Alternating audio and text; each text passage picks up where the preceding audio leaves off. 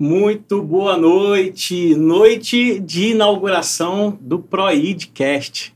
Muita alegria no nosso coração, muita expectativa.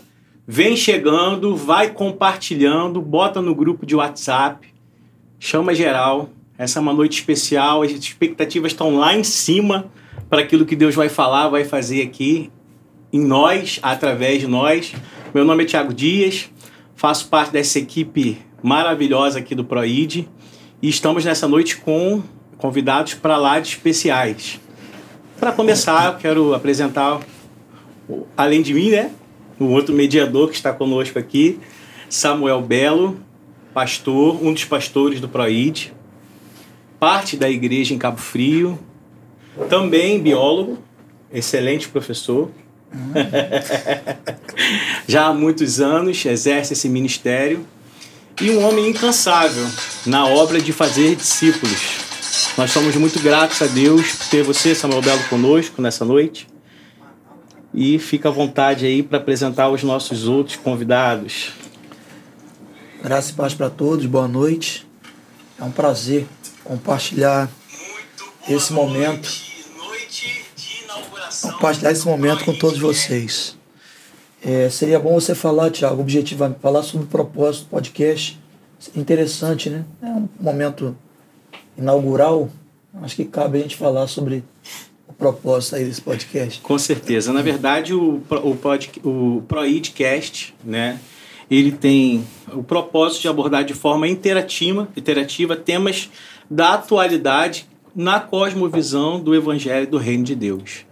Nós entendemos que a internet é essa ferramenta poderosa e nós precisamos abordar a cosmovisão do Evangelho do Reino de Deus de assuntos atuais. E esse encontro nosso, ele vai ser semanal. Na próxima semana, quarta-feira, às 18h30, estaremos, estaremos aqui novamente. Peço mais uma vez para você compartilhar, curtir e se inscrever no nosso canal. Aí embaixo tem o um sininho. Se inscreve aperte o sininho para receber todas as nossas informações. É bom, nosso tema inaugural é o Evangelho do Reino e a Política. Os nossos convidados para conversarmos sobre esse assunto tão importante é o Sérgio Franco, um dos pastores da igreja no Rio, um modelo inspirador para muitos, no Brasil e fora, né?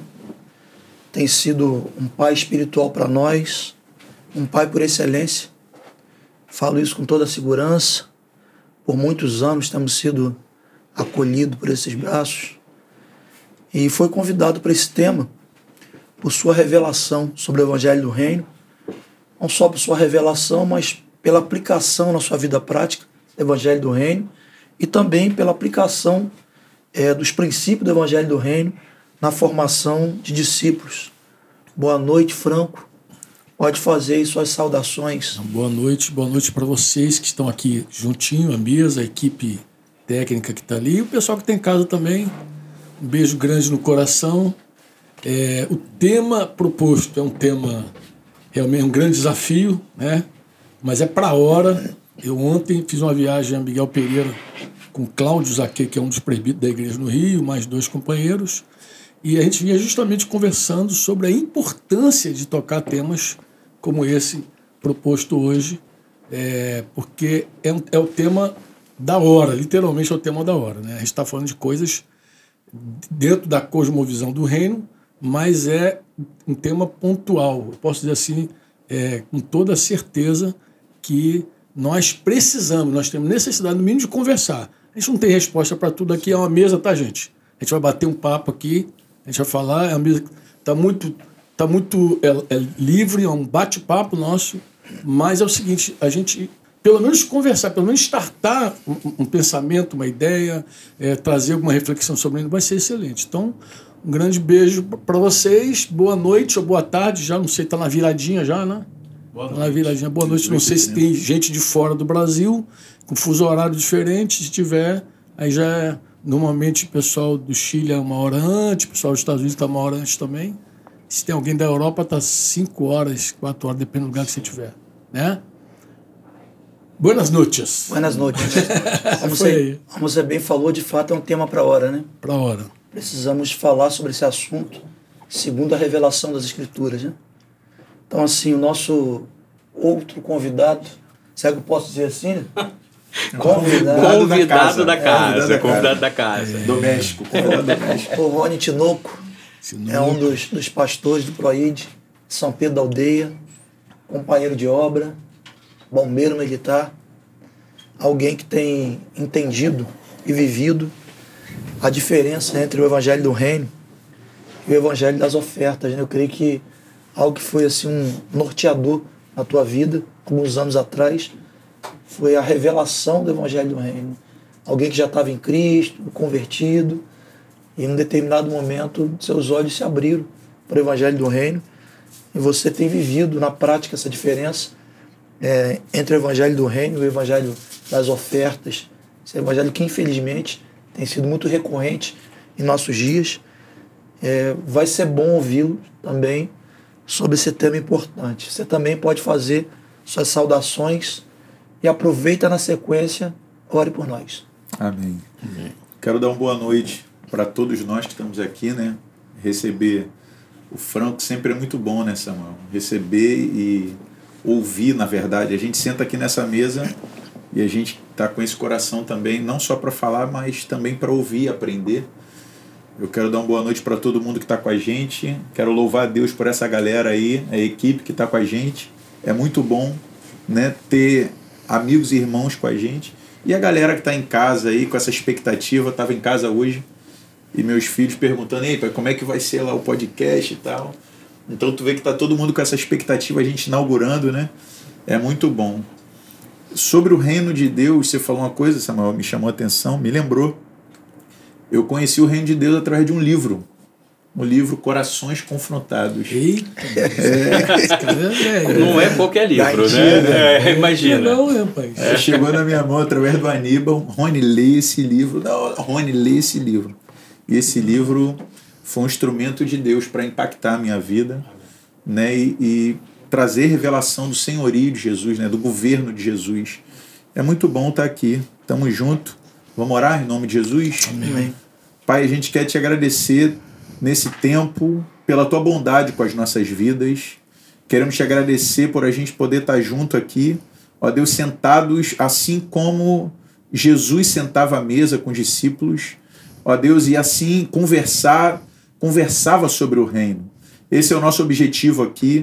Queremos, Pai, que o Senhor direcione cada palavra, ó Deus, cada direção do tema, Senhor, que o Senhor possa falar conosco, que a tua palavra possa, em nome de Jesus, direcionar, ó Deus, a nossa conversa. Amém. E que o Senhor possa alcançar cada pessoa que está agora com a gente Amém. e aqueles que ainda vão ou assistir ou ouvir esse podcast. Senhor, alcança a vida de cada um. E que o Senhor possa, em nome de Jesus, pela tua graça, descortinar esse assunto, esse tema tão importante para nós, como igreja, Pai, o entendimento do teu reino, Senhor, e da política, Pai, que a gente possa, em nome de Jesus, receber essa graça do Senhor.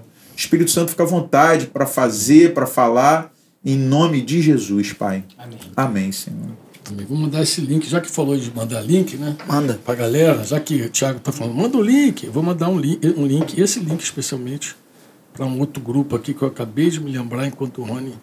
Assina o nosso canal. é importante. Aperta o sininho lá para receber nossas informações compartilha nos grupos de WhatsApp. Já tem gente sinalizando aqui do Chile. Olá. Olá. Chilenos aí, irmãos. Bienvenidos. E aí, ó, esse cara é casado com a... Oh, é. é, tá pensando o quê? Não é fraco não, rapaz. Então, antes da gente entrar aí no desenvolvimento do tema, é, eu julgo importante nós definirmos as duas palavras centrais: reino de Deus e política. Então, vamos fazer a primeira pergunta aí para o Franco. É, o que é o reino de Deus? Essa é a pergunta, né? Vamos nós, galera. Vamos bater um papo assim. É, primeiro, vamos definir a palavra reino. E a hora que a gente definir a palavra reino, a gente vai definir o que é, que é reino de Deus. Né? Um reino, na verdade, é o exercício de uma autoridade, de um soberano sobre um povo. Isso é um reino, né? E o reino precisa de pelo menos quatro elementos: quem governa, quem são as pessoas governadas, né? Todo reino possui leis, né? porque se não tem lei não é reino, né? Não pode ser um culto como o dos egípcios lá, onde tem mais tem rito e não tem dogma, né? Então, no reino tem, tem, tem o rei, tem os súditos, tem as leis e também tem a sua geografia. Né? Você encontra o reino de qualquer é, lugar aí, de qualquer reino você encontra dentro de uma geografia. No caso do reino de Deus, ele está falando do exercício da autoridade de Deus. É, não é à toa que Jesus fala: venha o teu reino e seja feita a tua vontade. Onde nós cremos que onde a vontade de Deus chega, chegou no coração de alguém, tem que começar no coração. Isso é muito importante dizer isso. Tem que começar no coração porque, porque se o homem não nascer de novo, disse Jesus lá para Nicodemos, ele não pode ver o reino e nem pode entrar no reino de Deus, que muitas vezes também é chamado de reino dos céus. Então, o reino de Deus, a gente tem um soberano, um senhor, né? um governo, uma autoridade. Você falou do Senhor de Jesus. Jesus Cristo é o Senhor. No reino de Deus tem os súditos do reino de Deus, que são aquelas pessoas que obedece, que faz a vontade de Deus. Inclusive, é, é uma nota legal também, Samuel, dizer o seguinte: muita gente que faz a oração do Pai Nosso, diz: Venha o teu reino, seja feita a tua vontade. A pessoa às vezes não entende, ela, ela fica pensando que Deus vai vir aqui e, como um gênio da lâmpada, vai estalar o dedo, vai sair fazendo tudo que ele quer fazer. Não é essa a ideia do, da oração do Pai Nosso. A oração do Pai Nosso é: Venha o teu reino, seja feita a tua vontade, no sentido de que pessoas aqui te obedeçam façam a tua vontade, assim como a tua vontade é feita no céu. A vontade de Deus é feita no céu, porque tem gente lá no, no céu, no reino, lá nessa outra parte do reino do céu, que obedece ao Pai. Então, tem quem manda, tem quem obedece, existem leis, né? A gente não vai falar da lei de Moisés, mas a gente conhece a doutrina de Jesus. A gente sabe que Jesus, quando estabeleceu a doutrina dele, que inclusive é a condição para se fazer discípulo. Vocês lembram lá de Mateus 20, 28? Ide, é, você faz discípulo batizando em nome do Pai, do Filho e do Espírito Santo, e ensinando a guardar, ensinando a obedecer, ensinando a praticar tudo que eu vos tenho ordenado. Porque o reino tem essa, essa, essas leis, tem esses mandamentos. Então, o, o reino de Deus tem quem manda, tem povo, tem mandamentos, tem uma vontade. Você conhece a vontade por meio desses mandamentos. E quando alguém pergunta, e a geografia do reino? Aí começa uma coisa complicada. Em primeiro lugar, porque a geografia do reino, de verdade, é, um, é, é, é o teu coração, começa dentro de você, o reino está em você e nós estamos no reino. Nós, o reino entrou em nós e nós estamos no reino. Nós, dois ou três no nome de Jesus, o Senhor está ali presente, nós sabemos disso. Então, o reino de Deus não é um reino que você estabelece geograficamente como os reinos desse mundo. Visivelmente. Visivelmente, porque Jesus falou também para a autoridade que o julgava: o meu reino não é deste mundo. Então não é um reino visível aos olhos do homem, mas ele é vivido.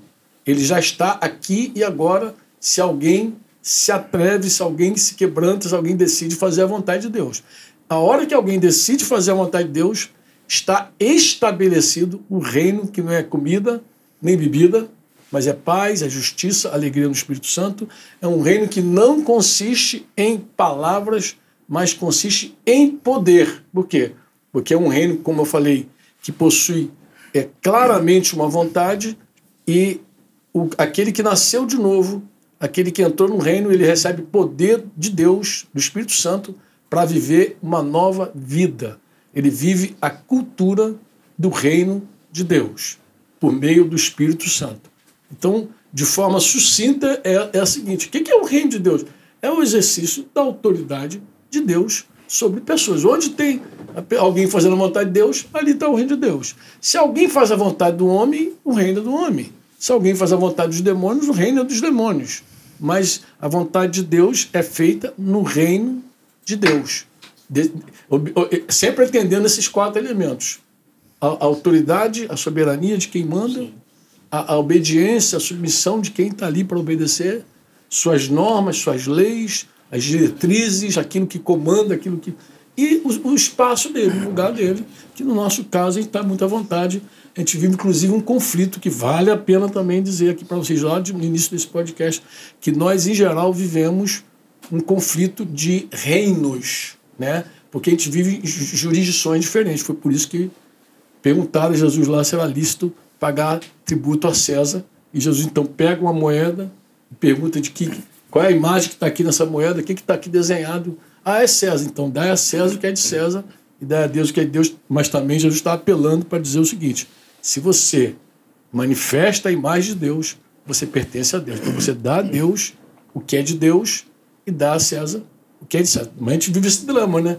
Por quê? Porque a gente vive o reino de Deus dentro do reino desse mundo. Eu até acho que agora vai ficar melhor para o pessoal que está em casa entender por que, que a gente tá, vai falar de política também, porque agora mesmo a gente está vivendo esse conflito de jurisdição.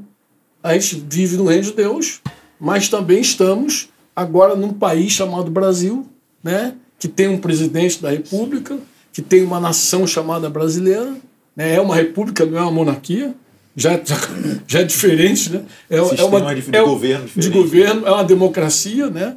Não é um, não é um monarca falando o que Sim. ele quer, são coisas diferentes, mas a gente vive esse, esse drama, né? Como, como, como viver o reino de Deus numa outra nação, numa outra, num outro lugar, num outro reino. Eu acho que isso acontece também como algumas, quando algumas pessoas saem dos seus países, né?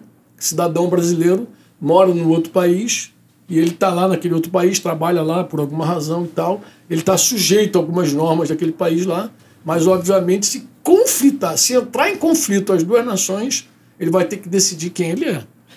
Ele vai ter que decidir o que, que ele é exatamente. Né? Não sei se vocês sabem, mas quando alguém é, faz aquela, aquele, aquele juramento para se tornar cidadão americano, ele renuncia a qualquer outra cidadania. É. Ele renuncia a qualquer outra cidadania. Não pode, não pode Só manter pode duas, né? Só pode ter uma No sentido, é, no sentido de submissão. Os americanos são exigentes. Eles dizem assim: você, para ser cidadão americano, você tem que renunciar a qualquer outra nação. Eles são exigentes. É, é, é, legal falar dos americanos porque a gente entende que no reino de Deus não é diferente. O reino de Deus é assim. Você, quando entra no reino de Deus, você nasceu de novo, você viu o reino, entrou no reino, logo você tem um compromisso com esse reino. Né? Em algum momento vai, vai ter cheque, em algum momento vai ter conflito. Sim. E você vai ter que decidir realmente se é pelo reino de Deus ou se é pelo reino do mundo. Né? Algum reino do mundo que está exigindo alguma coisa de você. Esses conflitos surgem naturalmente. Eu acho que eu fiz um resumo aqui, mas o que eu queria dar de, de nota é isso. O reino é essa, esse exercício de autoridade. O reino de Deus é, é o exercício da autoridade de Deus. É a vontade de Deus sendo feita no meio dos homens. Os homens se submetendo livremente, o coração livre, cheio de Espírito Santo, porque sem o Espírito Santo não dá para viver esse reino, vivendo essa vontade de Deus, que é boa, que é agradável, que é perfeita. Foi aí. É, eu achei interessante trazer essa clareza sobre o que é o reino de Deus, que a gente percebe que a maioria das pessoas, assim, um, um número significativo, de cristãos confunde o reino de Deus com o reino vindouro. É. Confunde com o milênio. Né? Mas Jesus diz que o teu reino já está entre nós. Já, né? está, aqui, já está entre nós. Eu assim definiria, muito boa a tua, tua explicação, mas eu definiria assim, objetivamente, até escrevi aqui alguma coisa, definiria que o reino de Deus é o governo de Jesus Cristo no coração dos homens, onde há pessoas sujeitas a ele, e praticando seus mandamentos, é chegado o reino de Deus em sua vida. Chegou o reino. Chegou o reino. Então, a gente falou que ia trazer uma clareza sobre as duas palavras-chave do tema, né? Reino, Franco definiu muito bem. E você pode falar um pouco para a gente o que é política. Beleza. Política. Acho que antes de falar a definição, é bom dizer que historicamente né, a igreja ela acabou entrando num quadro de omissão do tema, né? Porque a igreja confunde política com política partidária, né? Então, quando a gente faz essa confusão de política e política partidária, aí entra, na verdade, essa toda essa confusão. Aí tem gente que diz, não, política não, mas está dizendo não de política, e sim de política partidária. E baseado nisso, tem uma definição que é interessante, que política é a arte ou a ciência de governar, né? de organização, direção, administração de nações e estados. Eu lembrei de um texto, na verdade, é bom dizer, é bom a gente se reportar sempre no princípio, na origem, né? E em Gênesis 1:28, quando Deus incube Adão, né, dá essa incumbência a Adão, o primeiro homem, ele dá a incumbência de governar. O texto diz: "E Deus abençoou e lhes disse: Sede fecundos, multiplicai-vos, enchei a terra e sujeitai-a. E aí entra a palavra dominai, e aí ele fala da criação, os peixes do mar, as aves do céu, todos os animais que arrastei sobre a terra. E esse termo dominar aqui, no original, é governo, né? E dentro da organização, tu vê logo no começo, Deus levando para o homem a organização logo no início da criação, né? quando ele pega os animais e coloca diante do homem e fala: Você que vai organizar. E aí, você que vai dar nome. Então, tu vê logo no começo o homem exercendo esse papel, o papel de governo, né? E isso é política, né? A política, na essência da palavra, é essa arte, essa ciência de governar, de administrar, né? De organizar as coisas, né? E aí, no nosso caso, né, estados, nações, municípios, né? Isso é política. Né? Muito bom. É, porque normalmente essa, é, essa retração, essa dificuldade da igreja abordar o tema, como você já falou, porque sempre relaciona política com política partidária. partidária. Então, em relação à política, nós devemos falar mesmo, trazer consciência de voto, né, e, e é, fundamentar decisões em princípios bíblicos e tal. Eu penso que nós não devemos nos envolver com política partidária, mas de política nós devemos falar sim, né? entendendo a política na sua essência, né? essa definição de governo que você né? trouxe. É. é assim, definido esses dois termos, política, né, reino de Deus e política, é, nós vamos assim fazer uma contextualização desses dois termos com o momento que passa a nação brasileira. Nós estamos vivendo um momento político é, tenso. E a situação que nós estamos vivendo, na minha percepção e de algumas outras outros especialistas, cientistas políticos, que eu não sou, mas tenho ouvido esses nomes, a situação está beirando uma ditadura institucional que a gente está vivendo. É, as pessoas que estão expondo opinião contrária ou alguma crítica, elas estão correndo risco de serem presas, é, redes sociais estão sendo bloqueadas. Nós vimos recentemente a situação do pastor Jorge Linhares, que foi convidado para se explicar no Ministério Público por afirmar o óbvio. Sim. Menino nasce menino, menina nasce menina. Eu penso que daqui a pouco nós vamos ter leis que vão cercear a nossa liberdade é, de pregar a palavra de Deus. É, hoje, essa semana, nós temos pastores, pastores assim, até de uma certa projeção no país. Nós temos igrejas e pastores engajados em convocações para manifestos em várias cidades do Brasil, vai ser no dia 7 do 9, e também estão sinalizando apoio à concentração que ocorrerá em Brasília no mesmo dia. Essa concentração em Brasília, se não me engano, está sendo encabeçada pela, pelo agronegócio e pelos caminhoneiros. Eu tenho ouvido, uma certa constância, a memorável frase de Martin Luther King. O que me preocupa não é o grito dos maus, mas o silêncio dos bons. Tenho ouvido isso direto.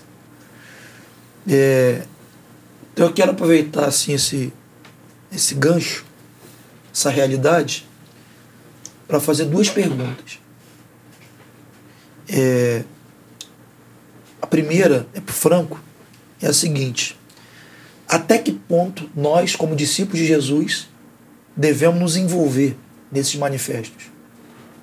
Primeira pergunta, né?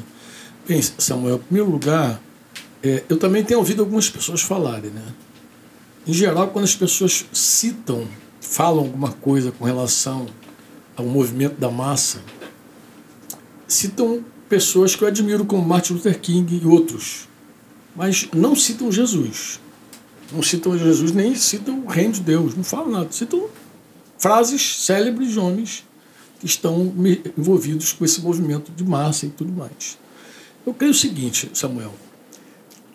Nos dias de Jesus haviam problemas políticos tão sérios ou mais sérios, mais graves até. Vocês sabem disso. É, inclusive se esperava que Jesus fosse a resposta, né, o grande Messias. É até interessante pensar isso em termos históricos, né?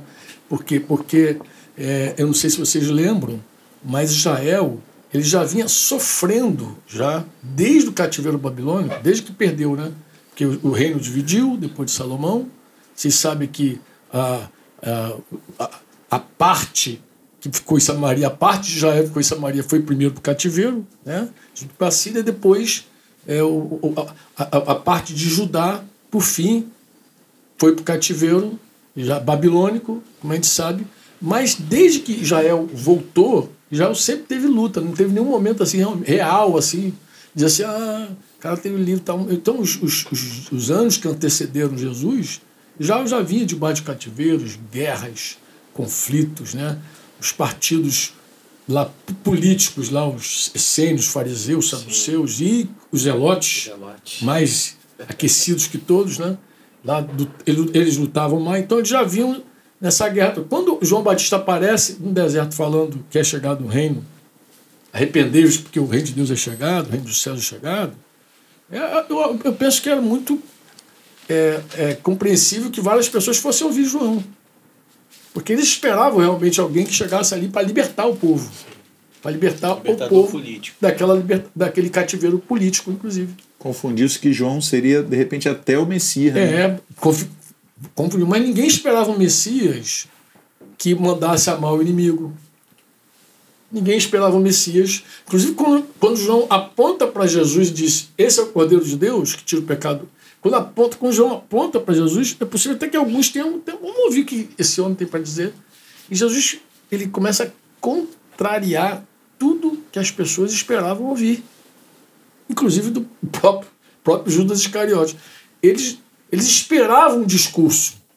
E Jesus veio com um discurso totalmente diferente. Totalmente diferente. E eles provavelmente pensaram: não, com esse discurso aí a gente não vai libertar nunca ninguém. Né? Então, é assim, a igreja, é, em primeiro lugar, ela tem uma missão. Ela tem uma missão. A missão da igreja é fazer discípulos de todas as nações. Essa é a missão da igreja. Né? Discípulo faz discípulo. Se você perguntasse assim, Franco, até que ponto a igreja tem que se envolver? Eu ia dizer assim: se a igreja estivesse cumprindo o papel dela, Samuel, de verdade, porque a igreja que faz discípulo, ela não silencia. Igreja que faz discípulo, os bons não silenciam quando você faz discípulo. Porque você é capaz de sentar com um discípulo, orientá-lo com relação ao reino de Deus e com base, inclusive, nas verdades do reino, ele fazer uma boa escolha política, porque a decisão dele é no voto. É lá quando ele vai lá na urna e vota, porque o regime desse país é esse regime democrático que se decide as coisas na urna e no voto. Então, se você faz discípulo, se nós fôssemos realmente o que as pessoas propagam aí, sei lá quantos milhões de evangélicos, coisa e tal, se, se fossem discípulos de Jesus, porque para fazer discípulo não precisa ser mestre, né? Tá, inclusive nesse livro novo do Daniel Franco, fazendo merchanzinho aí, é uma das dicas dele. Jesus manda discípulo fazer discípulo, não é mestre fazer discípulo. Se, se nós fôssemos 40 milhões, não, fazer o seguinte, 30 milhões de discípulos, Samuel. E se cada um fizesse um discípulo, e ensinasse ele os valores do reino de Deus, ele saberia muito bem que ele não teria nenhum acordo com a agenda que é contra a vida. Concorda comigo? Sim. Certeza. Cara, um, um discípulo jamais associaria com uma agenda que é contra a vida, que é contra a família. Um, jamais um discípulo de Jesus Cristo, jamais um discípulo de Jesus Cristo ia pensar como o Instagram propaga, como o Facebook propaga, por exemplo, que, que a Bíblia não é um livro bom para criança. que não é um livro legal para criança, a Bíblia. Eu recebi, inclusive, essa mensagem do Tiago Rocha, não sei se ele está ligado conosco, que a Bíblia não é um livro legal para criança. E, e, e, olha que, que, loucura. A criança, eu, o que, que alguns grupos alegam? Eles alegam o seguinte, que um camarada só pode decidir a sua fé, só pode fazer a escolha dele de fé, quem ele vai seguir, quando ele for maior de idade. Mas, em contrapartida, ele pode, com 4, 5 anos, escolher o sexo dele. Biologia. É uma coisa louca. É uma coisa maluca. Coerente. Então, mas um discípulo de Jesus vê isso com muita nitidez.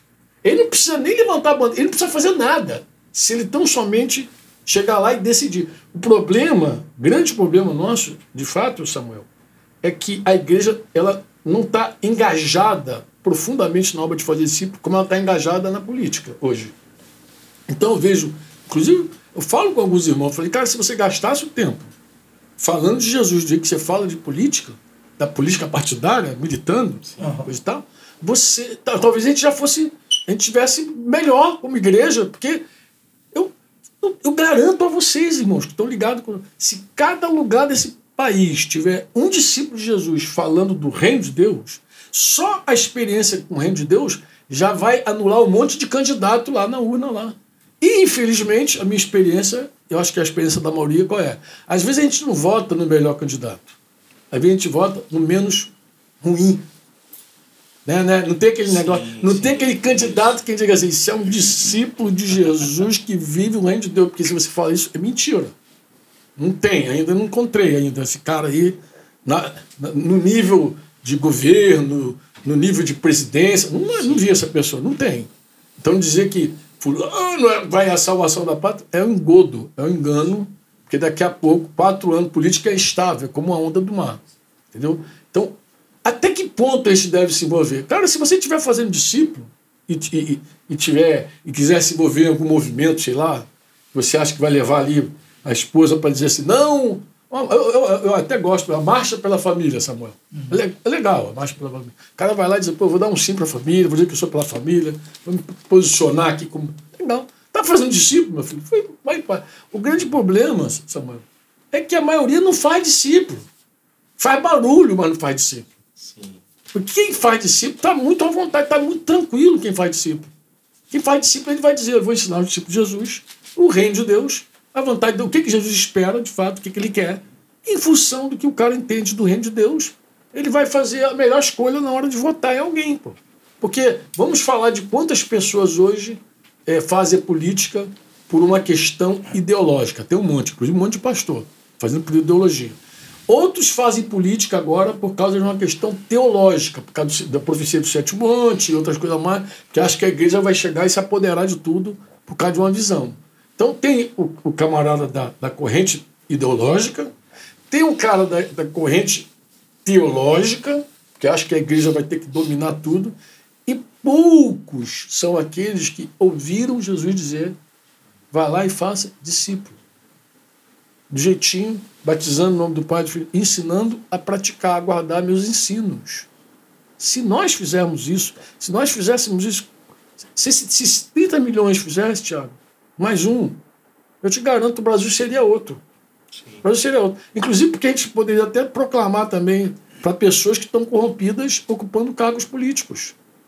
Também poderíamos também, é, é, sei lá, eleger alguém que tem um verdadeiro chamado, uma verdadeira vocação para estar tá atuando, para estar tá trabalhando, para estar tá administrando, governando, como você explicou a política aqui. Talvez alguém tenha uma vocação séria e seja um discípulo realmente. Quem sabe desse cara aí não vai se corromper nesse troço, não. Por quê? Porque ele é um cidadão do reino.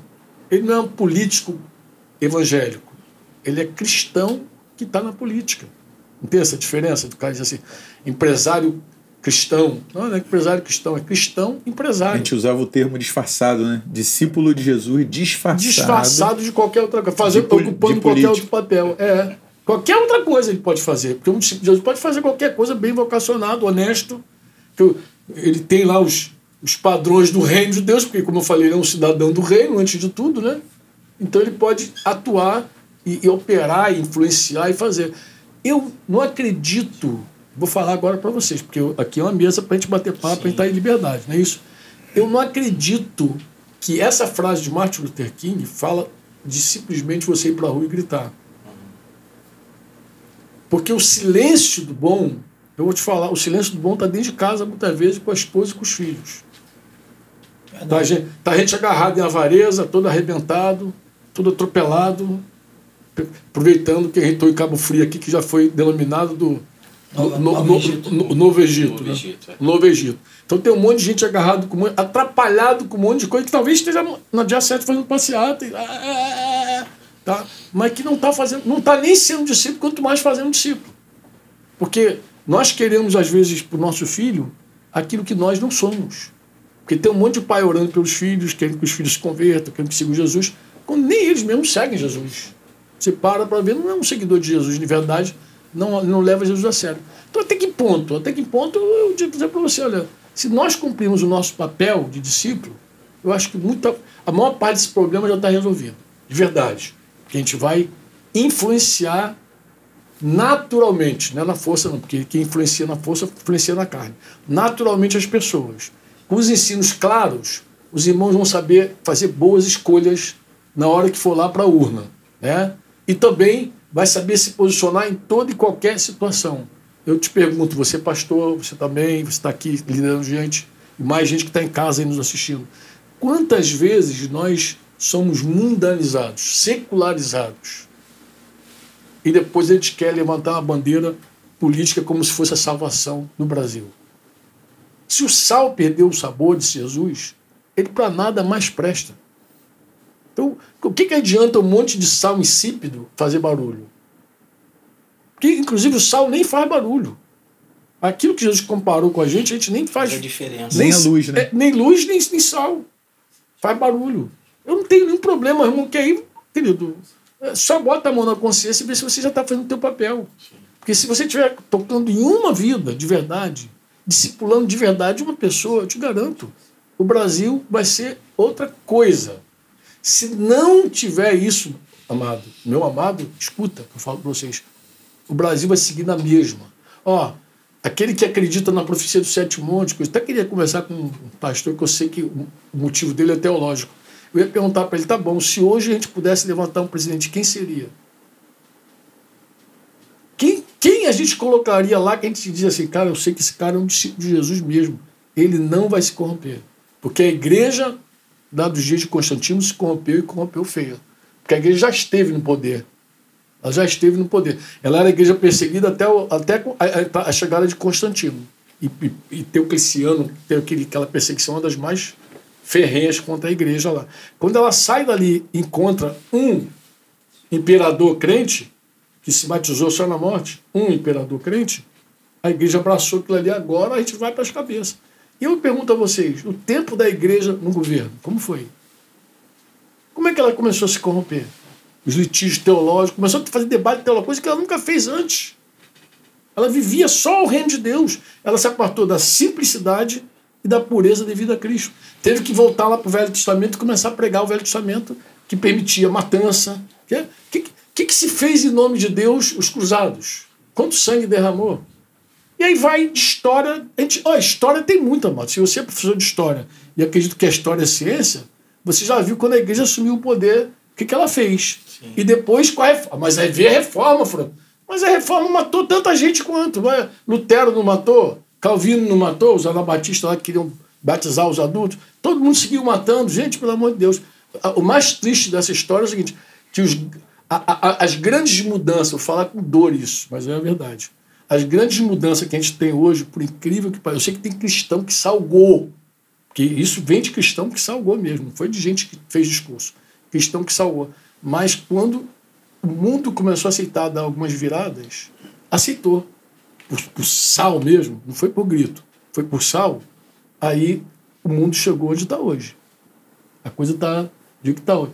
E a gente enfrenta esse drama hoje, até que ponto? Até que ponto? Faz discípulo, amado. Está fazendo discípulo? Está fazendo discípulo? Jesus realmente influenciando pessoas? Está? Então você não está calado. Você está falando.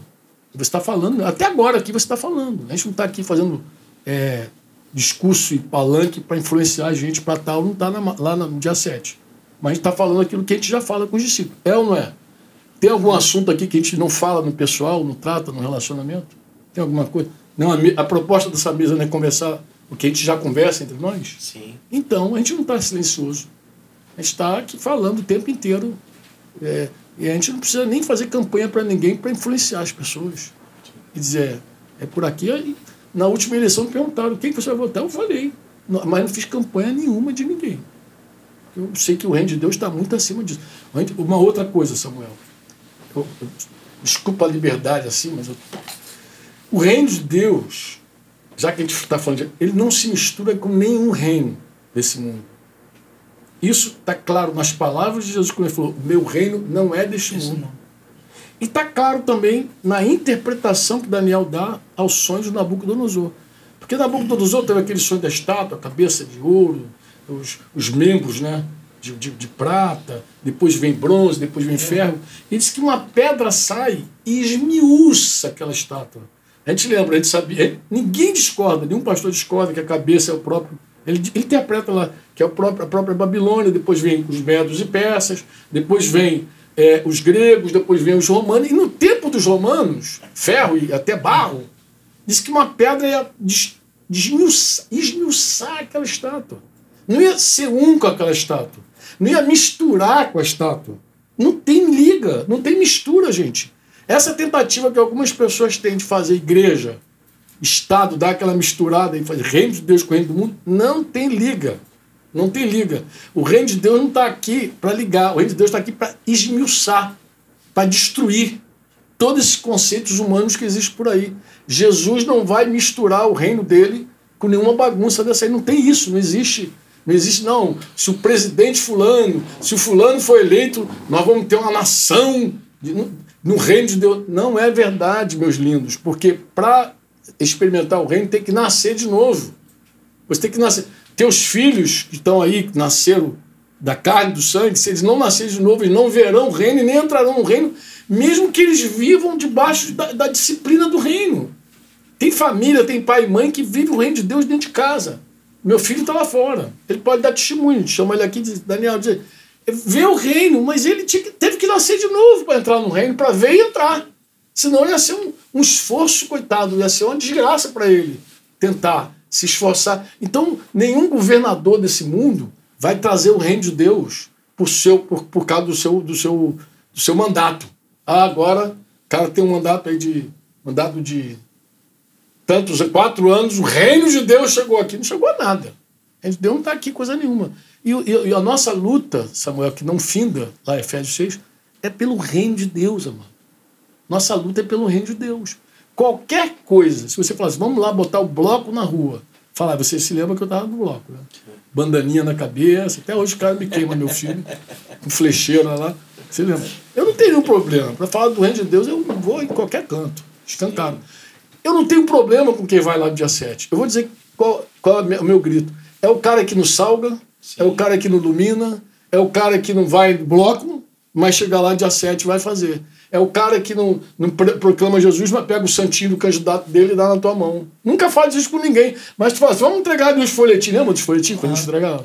Vamos ali entregar uns folhetos ali na, na Praia do Forte. O cara... hum, Aí não vai. Mas aí quando é pro candidato dele, ele faz maior baderna lá. É, esse eu sou contra. Até que ponto?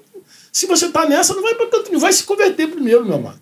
Se converte, nasce de novo, entende o reino de Deus, entra no reino e luta pelo reino, porque o reino de Deus não está aqui de brincadeira. O reino de Deus está aqui para esmiuçar geral, pô. Não está não tá aqui para ter liga. A gente não vai ter liga com nada disso. Nem com o prefeito de Cabo Frio, nada.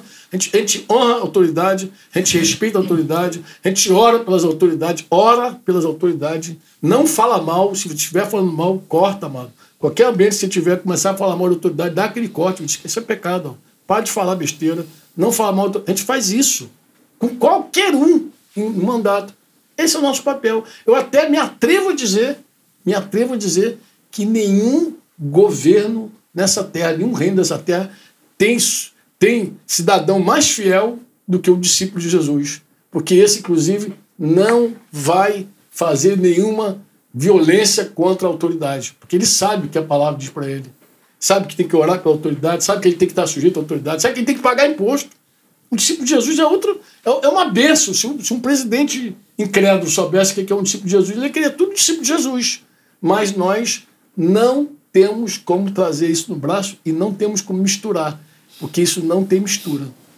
Não sei se eu respondi, falei pra caramba. Não, tá bom. Rico. Mas, mas eu- é isso. Ô, Rico, Tá bom. é, tem uma. João 18, 36 fala de um aspecto do reino de Deus que é interessante para a gente coopera com o nosso posicionamento né, diante de situação como essa estamos falando aí do Brasil. É, João 18, 36 diz assim: Respondeu Jesus: O meu reino não é desse mundo. Né? Meu reino não é desse mundo. Se o meu reino fosse desse mundo, os meus ministros se empenhariam por mim, para que eu não fosse entregue a judeus. Mas agora o meu reino não é daqui. Jesus está dizendo que não é sensato nós militarmos por algo é, com tanto afinco, que é efêmero, que é o, o reino desse mundo, e que está essencialmente corrompido. Então ele está dizendo: meu reino não é daqui. Não vale a pena lutar, não vale a pena militar por algo que é passageiro e que está corrompido na sua essência. Que a Bíblia diz que o mundo é, ele jaz no maligno. E- É interessante fazer um complemento, porque quando a gente está falando que não vale a pena né, você militar pelo reino terreno, né, é obviamente que nós não estamos aqui trazendo nenhum estímulo à omissão. Né? Eu Pelo creio que contrário. nós. Pelo contrário, Eu- a gente é. falando, cara, seja ativo, né? do que tem que ser tem que feito. ser né? feito. é. Então, eu creio que a gente precisa fazer a nossa parte, você falou até um pouco sobre isso. A gente tem que fazer a nossa parte dentro dos princípios da palavra de Deus. O que nós temos que fazer pela nação, diante desse momento que nós estamos passando, é fazer o que tem que ser feito baseado nos princípios da palavra de Deus. Orando, não anarquizando, confrontando o que quer que seja com a palavra de Deus. Não é isso? Orando, que a palavra diz que é dever nosso orar pelos reis. 1 Timóteo capítulo 2, verso 1 e 2. A gente deve orar pelos reis, por aqueles os governantes, que estão investidos de autoridade, para que a gente viva uma vida mansa e tranquila. Então a gente deve orar, a gente não deve se associar aos revoltosos, e é muito arriscado a gente estar nesse meio aí, nessa, nessa baderna. Provérbio 24, não sei se eu ler esse texto, acho que eu gosto desse texto. Provérbio 24, 21, 22, diz assim: é, Teme ao Senhor, filho meu, e ao rei, e não te associes com os revoltosos, porque de repente levantará a sua perdição e a ruína que virá daqueles dois, daqueles dois. Quem a conhecerá? Ele está dizendo que nós não devemos associar com os revoltosos. Então o que a gente deve fazer? Não devemos associar com os revoltosos. Você já falou sobre isso também aí. A gente deve ter o cuidado para não se rebelar contra as autoridades. Romanos capítulo 13, verso 1, diz que não há autoridade que não foi é, constituída por Deus. Sobretudo quando você fala da importância de estarmos focados na missão, de fazer discípulo, sobretudo o nosso maior alvo é plantar o reino de Deus nos corações. Plantar o reino de Deus nos corações é fazer discípulo. Buscar o reino de Deus, a sua justiça e as demais coisas, elas serão acrescentadas. Eu até acredito, eh, Samuel, que se nós fizermos o que a gente tem que fazer, a gente vai trabalhar também em função da unidade da igreja. Porque vocês sabem que esse tempo da igreja tem sido um tempo até delicado, onde a igreja se divide, famílias se dividem por causa de política. Quando você assume pa- aquela, aquela posição partidária, famílias estão divididas hoje por causa de política partidária. Política partidária, não é a melhor gestão. Não estão discutindo a melhor gestão. Tem partido mesmo. O negócio fica feio. A ofensa. Aí, aí- aí racha a família, racha a igreja, racha, vai rachando tudo. Daqui a pouquinho está se devorando mutuamente. Se devorando mutuamente. Quando o nosso papel é outro, completamente outro. Eu acredito que se a gente fala a verdade para um discípulo de Jesus, porque a verdade é a verdade, ninguém pode ser contra a verdade. Quando você fala alguma coisa que é verdadeiro, o outro tem que ouvir. E com isso também eu não estou dizendo que a gente não tem juízo sobre as coisas, a gente pensa. A gente intera, a gente, a gente concorda e às vezes a gente discorda. A gente discorda do Supremo, discorda, não sei de quem. Porque uma coisa é você discordar, eu não acho que esse caminho é bom. Você não pode falar assim, esse caminho, eu discordo com isso.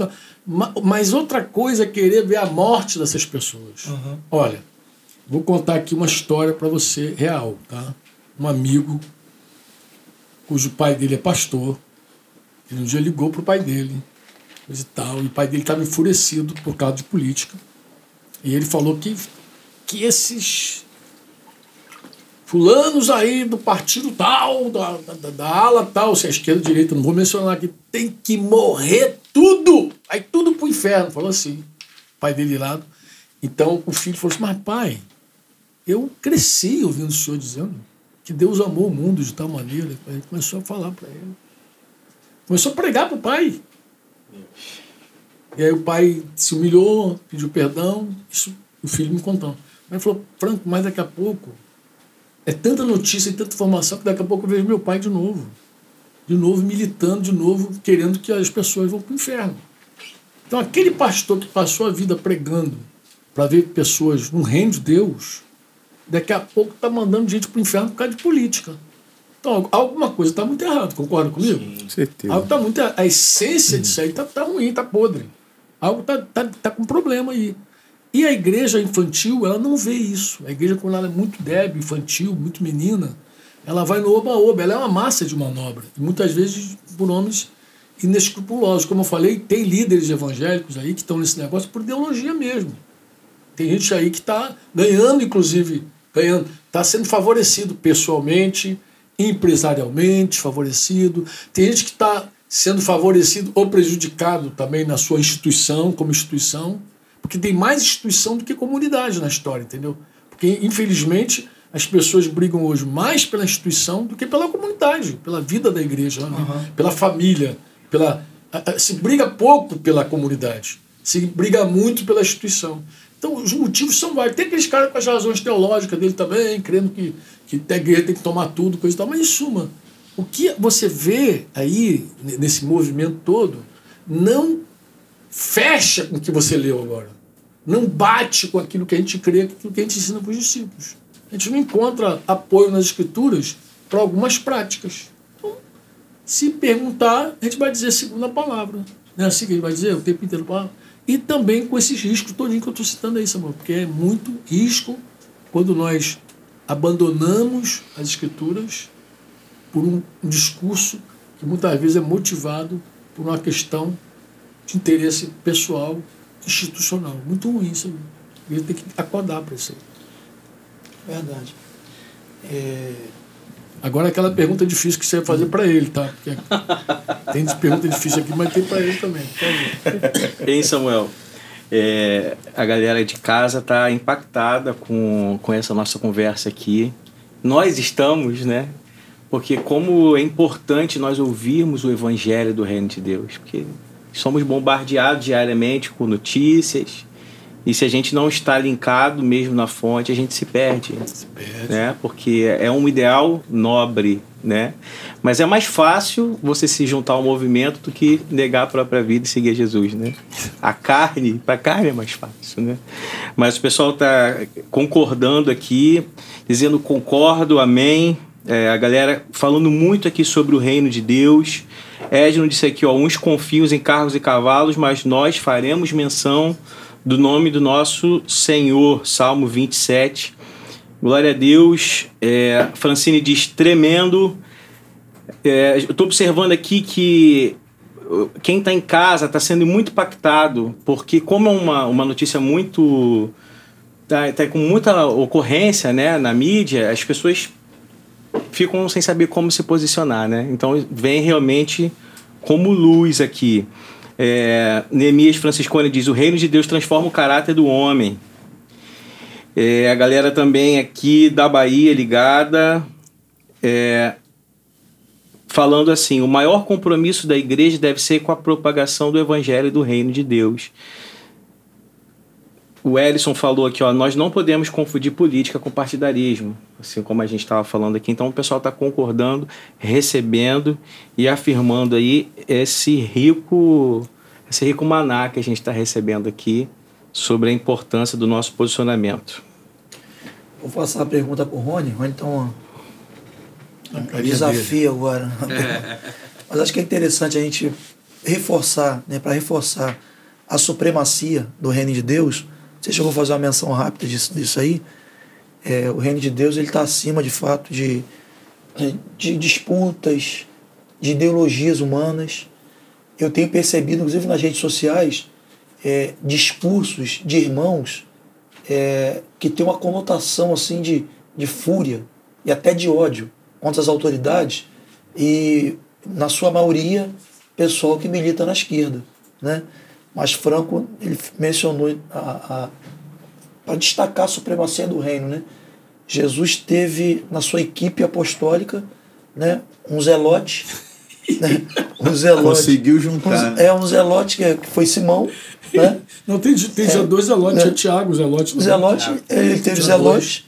E, essa, e o E, e Zelote, Judas, né? Tiago, Simão e Judas. é, o Zelote vem da, da, da palavra zelo, significa devoção fervorosa a uma causa.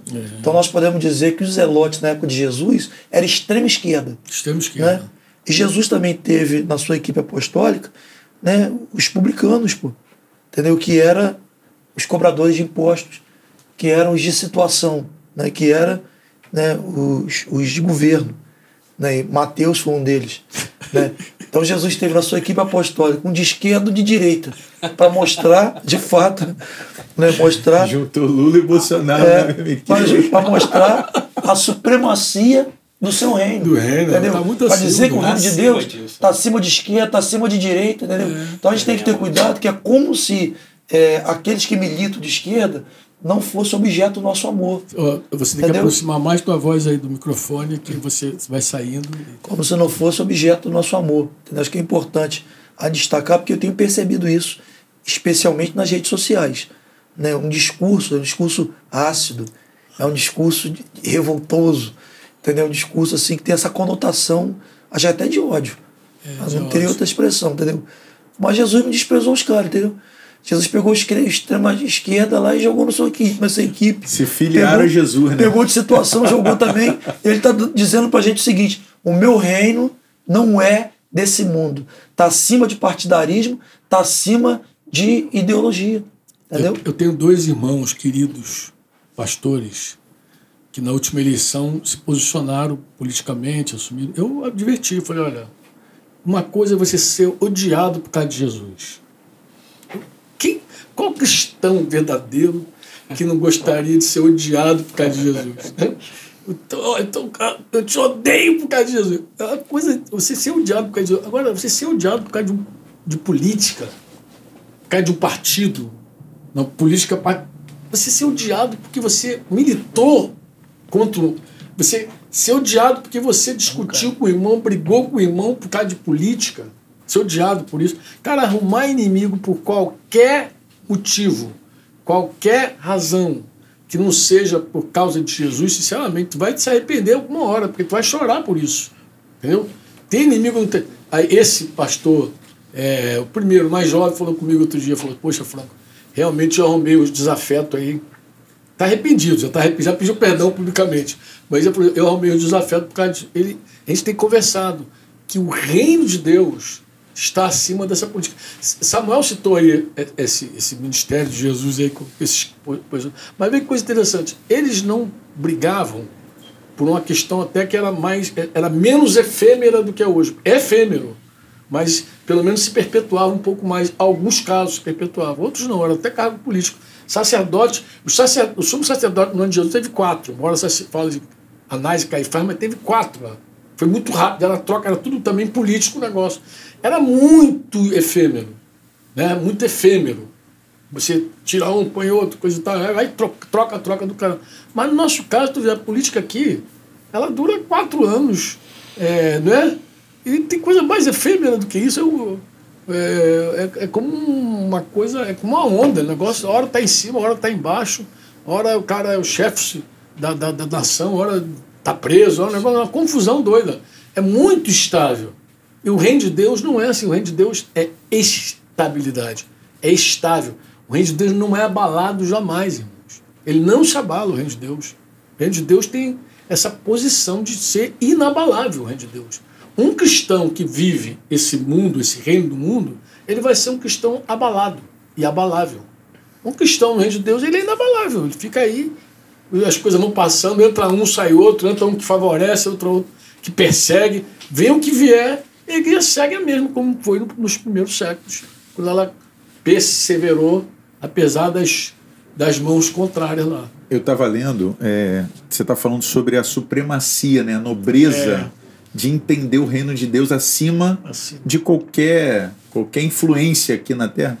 Estava lendo sobre a vida, Samuel, de Martin Lloyd Jones, que era, é, ele, na verdade, inicia na medicina, né?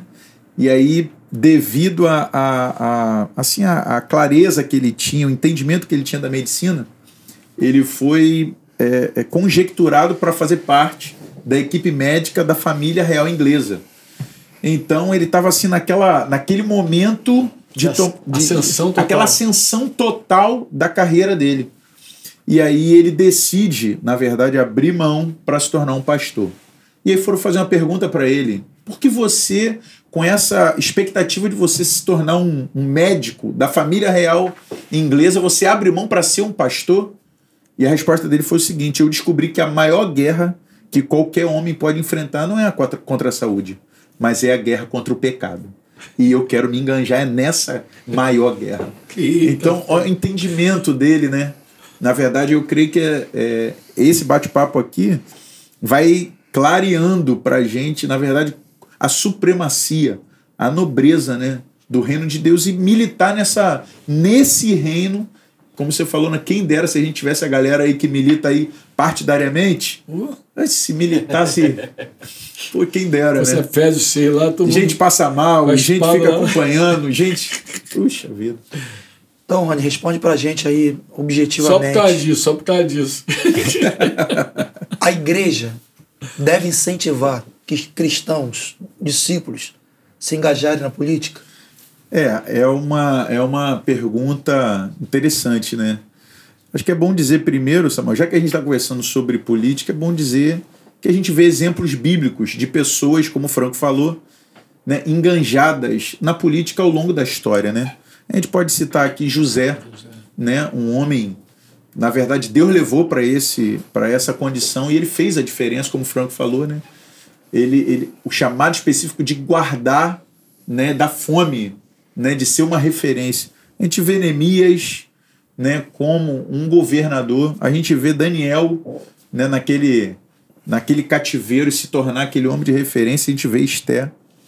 E eu estava ouvindo um irmão e me chamou a atenção que ele fala que sim, pode em algum momento alguém se envolver né, na política, sim. Mas ele fala que eu achei interessante, tem que ter três pontos importantes dessa pessoa, quando ela se envolver na, na política, ela tem que né, é, passar, cumprir três pontos importantes. Primeiro, é a vocação. Né? Toda pessoa que se envolva com a política tem que ser alguém de vocação, né? tem que entender que essa vocação é santa, agrada a Deus, e tem que ter essa convicção de que você não vai lá, né? Eu já ouvi você dizer, Franco, a gente não vai lá para se servir do poder. A gente vai lá, quem for, né, no caso, vai lá para servir o povo. Você não vai para ter poder, você vai para dar serviço, né? Então tem que entender, Samuel, a vocação, né? Eu creio que essa vocação ela tem que ser confirmada. Eu acho que tem muita gente às vezes no meio da comunidade que vê essa possibilidade de, né, de, de daquele né, é, cabide de emprego ou de uma estabilidade né, ele vê essa possibilidade de QI, mas eu acredito que essa vocação não tem que ser só uma convicção pessoal, tem que ser confirmada no meio da igreja. Né? Ouvir pessoas, ouvir pessoas que têm essa, essa graça de Deus de aconselhar, como a palavra diz, né, na multidão de conselheiros da segurança. Às vezes a gente vê no meio da comunidade, não, eu quero ser né, um legislador, quero né, ser um, um alguém do executivo, quero me candidatar. Mas a tua convicção né? Você ouviu Deus, você ouviu pessoas, né? Que na verdade pode te ajudar a confirmar. Porque às vezes a gente vê no meio da gente pessoa que se levanta, né, para ser candidato e às vezes a gente fala, rapaz, se esse camarada fosse candidato, onde a gente estaria? Né? Qual seria o papel dele? Então, primeiro aspecto é esse, a vocação. Segundo é o preparo. Né? Eu lembro de um texto, estava lendo um texto de Deuteronômio 1,13, quando Moisés fala de pessoas estratégicas no meio do povo. Ele diz, Moisés falando, tomai-vos homens sábios. Aí ele diz, inteligentes e experimentados, segundo as vossas tribos, para que os ponha por vossos cabeças.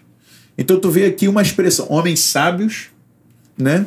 Homens inteligentes, né? E homens experimentados, né? São características que Moisés deu a pessoas que iriam exercer um governo, né? Tu vê que e a terceira coisa que me chama a atenção é a integridade, né? Toda pessoa que se envolva com a política, ele tem que ser uma pessoa íntegra, né? Faço referência ao próprio Daniel quando a, a palavra diz que ele não se contaminou com as iguarias né, reais. Né? Então, alguém que tenha clareza do chamado entenda é, que nesse aspecto ele possa. É, é, eu lembro de Mordecai quando fala para Esté, né? Esté vem, assume aquela posição de governo né, como rainha, e aí chega um determinado momento que está em risco o próprio povo judeu. E aí Mordecai diz: ó, é para isso que Deus te chamou. Né? É para esse momento. Então, você é, gozou de todas as benécias de ser uma rainha, mas agora é tu, o teu posicionamento. Eu creio que alguém que entre em terceiro ponto tem que entrar com essa clareza. Que no determinado momento, onde se haja necessidade de um posicionamento firme no reino de Deus, ele tenha essa convicção, essa integridade. Não, eu estou aqui, eu tenho clareza do meu chamado, do meu propósito, e eu vou me expressar, ainda que eu perca o mandato, né? ou no caso de Esther, ainda que eu morra, né? eu vou me posicionar dessa forma. Eu creio que se a gente encontrar a pessoa que cumpra esses três critérios, Samuel, vocação, preparo e integridade, eu creio que é uma pessoa que possa realmente fazer parte né, dessa, desse contexto político e ser um instrumento de Deus. Né? Amém. A gente, eu percebo que a gente está indo para os minutos finais, né? Sim, estamos. É. Dá para responder uma pergunta ainda aí, Franco? Eita. Tem mais uma pergunta. Deixa, deixa eu só contar uma história rápida para enriquecer isso que ele está falando. Quando a igreja no Rio ela começou a multiplicar, apareceu lá um discípulo querendo ser, é, abraçar a política, né? E eu me recordo que a gente sentou com ele no presbitério, coisa e tal, ele queria apoio político e tal. E nós, puxando essa questão da vocação realmente, porque o cara que é vocacionado, ele tem que ter algum desenho também, ele tem, em algum momento ele tem que ter algum dom, né? Algum serviço já feito, né? A gente começou a levantar com ele, por exemplo, o que ele já tinha feito na comunidade dele, o que ele já tinha funcionado ali, né? Como gestor, como alguém do socorro, da misericórdia. o cara não tinha feito nada. Sabe o que é nada? Nada. Não tinha desenho de nada, não tinha história de nada, ele simplesmente, eu, eu penso, eu, depois ficou mais claro, ele viu uma oportunidade, a igreja está crescendo, multiplicando, é voto e tal. Virou um desafeto nosso, mas a gente falou assim: olha, foi o seguinte, a gente não vai é, lançar você como candidato, a gente não vai. Faz o seguinte, vai dar fruto. Porque outra coisa do, do reino de Deus é isso: reino de Deus é fruto, é resultado, é fruto. Reino de Deus é igual fruto não é teologia, reino de Deus, não é o quanto você sabe. Sim. Reino de Deus é o resultado do teu relacionamento com o rei. O teu relacionamento com o rei dá fruto. A gente fala, dá fruto. Começa a ver aí, atender as comunidades, tá com carga pelos pobres, vai lá socorrer, Sim. Coisa e tal. Depois a gente avalia tudo isso aí, pum, depois a gente tem um cara aqui que a gente enxerga vocação. E, e, às vezes o cara também só pega carona. Né? Uma pergunta. Franco, para você. Ainda bem que os minutos estão acabando, né, cara? É, o que retarda o avivamento na nação não é o fato de parte da igreja estar conivente, cúmplice com o mesmo tipo de corrupção e desonestidade que condenam nos políticos? O que, que você pensa sobre isso? Bem, então vamos nós. É, acho que é um assunto até que eu abordei aqui, com, aqui em Cabo Frio, depois com a igreja, no modo geral. Quando o reino chega na vida de uma pessoa de fato, esse reino promove mudanças radicais, profundas. Falei sábado passado agora com os líderes lá do Rio de Janeiro, no sítio. Impacto do reino de Deus. O reino de Deus promove um impacto na vida de uma pessoa. Quando você vê gente que se declara crente, cristão, e essa pessoa vive como um mundano, desonesto, como quando ele está corrompido e corrompendo. Quando você vê essa pessoa com avareza, quando você vê ela com, com práticas que é do mundo, ou ela está desviada, ou ela nunca viu de verdade o reino, nunca não sabe o que é o reino de Deus. Porque é simples, amados, é assim. O que Jesus ensinou tocava direto o caráter da pessoa, essa integridade. O caráter direto. O que Jesus fala, fala direto contra a nossa integridade. Difícil você ouvir Jesus e não se achar pecador. Então, se você não se achar pecador, tu não ouviu Jesus direito. Porque se você ouvir Jesus, tu vai ver quão distante nós estamos da vontade de Deus e tudo que a gente precisa realmente se arrepender e viver. Se você disser assim, parte da igreja está envolvida em um monte de, de rolo que a gente condena, que a gente condena, aí, aí você está falando como Paulo falou aos romanos lá. Você diz não mata e mata. Diz não adultera e adultera. Sim. Então, vocês estão, vocês estão em condição pior. Por exemplo, falar por que pior? Porque Paulo, quando escreve os romanos, ele diz que os judeus estavam em condições piores, porque eles sabiam a vontade de Deus. Julgavam as outras pessoas com base na vontade de Deus, como Davi julgou o pecado do homem da parábola lá do, do profeta Natan. Ele mesmo se condenou. Ele, ele se auto-sentenciou. Mas ele não sabia que era ele, que ele estava falando dele mesmo. Então a igreja. É, é, Davi assumiu uma posição hipócrita, por assim dizer, porque ele, embora sendo rei, julgou uma causa, sabia julgar, sabia julgar direitinho, mas ele não se considerava debaixo daquela, da, da, daquele juízo, porque ele se achava acima da vontade de Deus, acima do reino de Deus, acima. Assim, amado, se a igreja vive esse, esse, esse drama, uma parte dela vive, eu acho que todo mundo concorda que vive mesmo, o que falta, de novo, é o evangelho do reino ser pregado. Para a igreja mesmo. A igreja precisa conhecer o ser reino evangelizada. De Deus, ser evangelizada. Lembra que Jesus falou que um dos sinais da volta dele é que este evangelho do reino será pregado? Sim. Às vezes eu olho aquele texto e digo, meu Deus do céu, Olha o que Jesus está falando. Este evangelho do reino vai ser pregado e a igreja tão longe do reino. Aí, parte dela, pelo menos. Eu olho assim e falei, meu Deus, tem pessoas que parece que nunca ouviram Jesus falar. Fala sobre casamento. Tem gente, Samuel, que parece que nunca ouviu Jesus falar sobre casamento. O que, que ele pensa sobre casamento? Você fala sobre honestidade. A palavra do cristão. Sim, sim.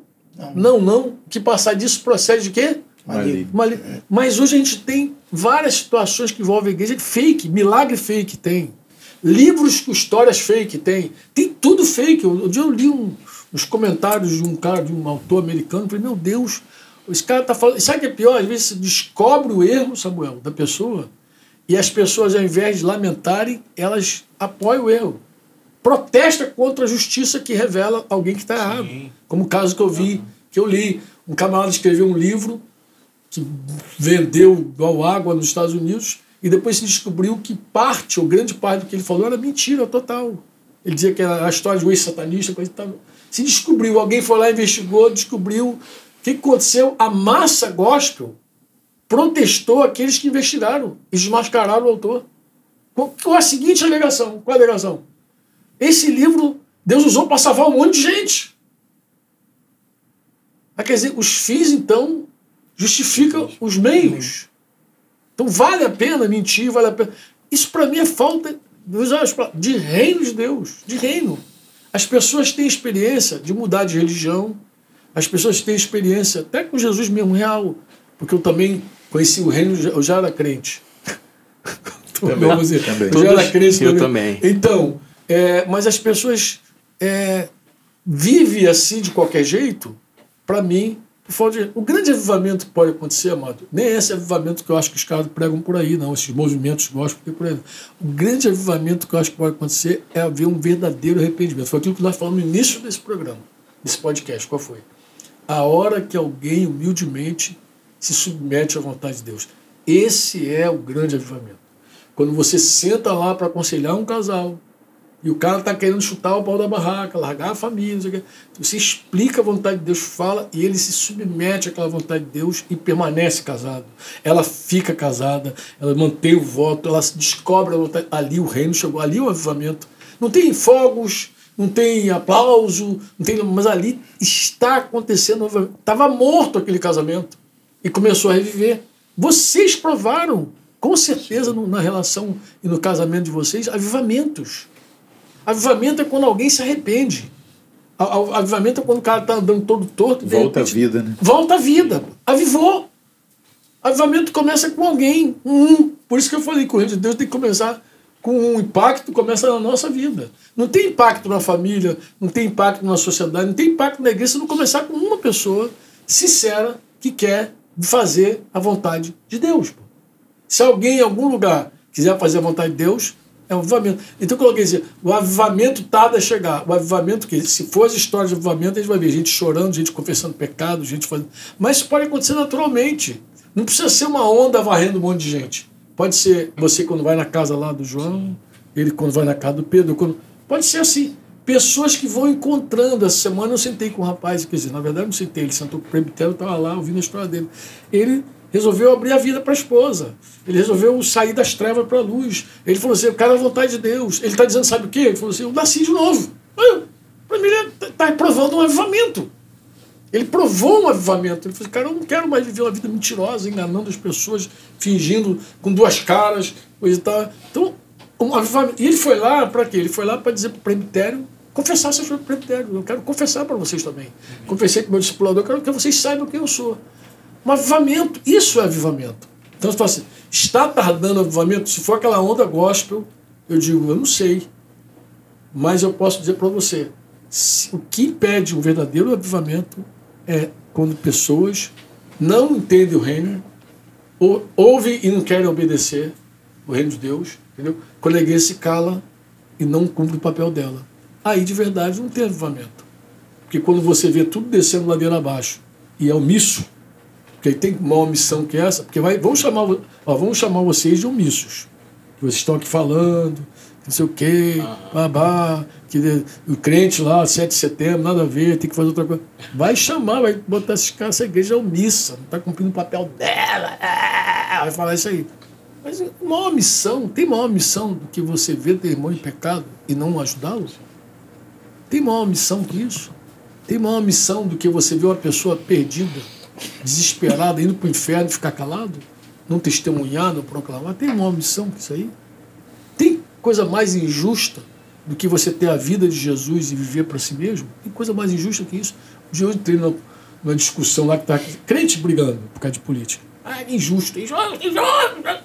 Vou falar para vocês o que eu acho que é mais injusto. Paulo escreve aos Coríntios que um morreu por todos para aqueles que vivem. Não vivam mais para Não si. vivam mais para si mesmo, mas vivam para aquele que morreu. Ressuscitou. O que, que é injusto? É você ter a vida de Deus, você vida, e cada um viver para si, está aí batendo boca, vivendo. Isso aqui é injusto. Porque nós deveríamos estar vivendo para a glória de Deus. Inclusive, se a gente estivesse vivendo para a glória de Deus, não estava batendo boca aqui. A gente não estaria brigando aqui por causa de política. Isso é injusto. Então tem um monte de coisa que as pessoas levantam bandeira como injusto, que de verdade não, não é o grande drama da nossa vida. Você falou de avivamento, acho que tem tudo a ver. Acho que tinha que fechar com essa pergunta mesmo. Uhum. A igreja precisa, amados, passar, experimentar um verdadeiro, genuíno avivamento. A igreja em Cabo Frio, eu conheço a história da igreja em Cabo Frio. Vários momentos, eu vi Samuel dizendo de gente se quebrantando, gente confessando. Você estava falando, gente restaurando, aqui. gente, vários momentos, gente impactada de fato com o reino de Deus gente que mudou de conduta, de vida, gente que salvou o casamento. Tem um monte de gente, eu conheço um monte de história, vocês, mais do que eu que estou aqui. Mas que o reino chegou. Tinha, tinha casa que você podia dizer: o reino chegou nessa casa. O reino chegou aqui, a salvação entrou aqui nessa casa. Porque isso é um verdadeiro avivamento. O avivamento pode ser para uma pessoa, para uma família, para um indivíduo ali. Pode ser para uma massa. Pode ser para um montão de gente. Teve uma hora que veio uma onda mesmo sobre Cabo Frio, assim, ah, um monte de gente veio. Mas, se não está acontecendo esse avivamento, é porque a gente está omisso, amado. Essa é a grande omissão da igreja. Não é a grande comissão, não. É a grande omissão. Entendeu? Tem gente que faz missões, mas não faz discípulos. Termino dizendo isso. Tem gente que faz missões, mas não faz discípulos. Tem gente que já fez missão em vários lugares do mundo, viajou para tudo que é lado. Faz... Se eu pegar o currículo do cara, missão para lá, missão para cá, missão, já fez missão a, a rodo, mas não faz um discípulo para Jesus. Nós estamos aqui com esse, com essa propósito e essa missão, fazer discípulos. Senão vai ser a grande missão. E onde, Tiago, uma pessoa decidiu obedecer a Jesus, se rendeu o senhorio dele. O reino chegou. O reino chegou. chegou. A, a, o avivamento está aí, não. Avivou. Porque estava morto. Amém. Esse meu filho estava morto e reviveu. Estava perdido e foi achado. Quando alguém faz a vontade do Pai. Acho que é importante, esse vídeo já está terminando, passa rápido o tempo, né? Rápido. Meu Deus. Mas acho que é importante fazer menção de um chat aqui da Nereida Mafra. Nereida, nossa querida irmã. Da conquista. Nossa querida irmã Nereida. Ela diz assim: já fui uma militante na universidade e tudo que me chamam, que me chama para rebelião, não participo. A segunda ela diz assim: Completa. vivo no meio é, da criação das ideologias políticas, mas como discípulo de Jesus busco as armas espirituais para que meus colegas é, possam conhecer Jesus. Meu posicionamento é pelo reino de Deus. É uma professora universitária, falando. Forte. Dentro do contexto né? Totalmente. universitário, um ideológico. Grande, né? grande beijo para essa baianada aí. Obrigado, Nereida. Um beijo para você também. Tiago, vamos para as considerações finais? Vamos lá. Tem alguma menção que você é, queira fazer? A gente, nós temos assim muita gente pedindo para a gente não acabar. mas calma, gente. Semana que vem tem mais. É, mas lembra que vovô ainda vai para Campo Grande. Ainda vai para Campo Grande. Por favor, galera, segura aí. É... Tá rindo, tá rindo, ele tá rindo ali da gente. Aqui tem, eu quero fazer a consideração do, de um comentário aqui da Isabel Carvalho, que diz assim: que sejamos servos ativos em propagar o governo no qual nos colocamos, militando o reino de Deus, oh, mais do que qualquer outra guerra. A menção também aqui do comentário do Walter, que está agradecendo a Deus. Que aula de política e reino de Deus, Walter de Guaba. Como é bom ser cuidado por homens capazes de servir com tanto cuidado e amor. Benção. Amém. Amém. Vamos para as considerações finais, então. Quem vai? Franco? Rony? Não, acho que, acho que eu já falei pra caramba. Já. Tem uma consideração final, uma palavra para desfechar esse tempo? Rapaz, é o, o que queima no meu coração, queima mesmo meu coração, é, que a igreja ela possa. É minha oração, é minha oração pela igreja. Eu oro pela igreja para ela crescer e ela multiplicar.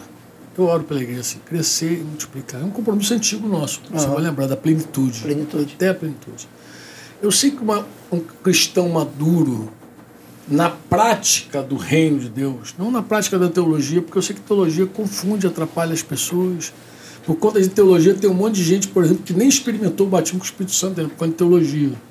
Se o cara tão somente visse a experiência de alguém que falou assim: Eu fui batizado com o Espírito Santo, fui cheio do Espírito Santo, e cresce nessa experiência, se ele não fosse um Tomé que falasse: Não, se eu não tocar, eu não vou crer, a gente não teria tantas dificuldades, porque a gente sabe que Deus tem feito coisas maravilhosas na vida da igreja. A gente precisa voltar para essa simplicidade.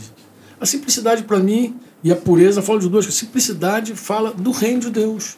Porque quando você lê Jesus, você vê como é simples, Samuel, Jesus.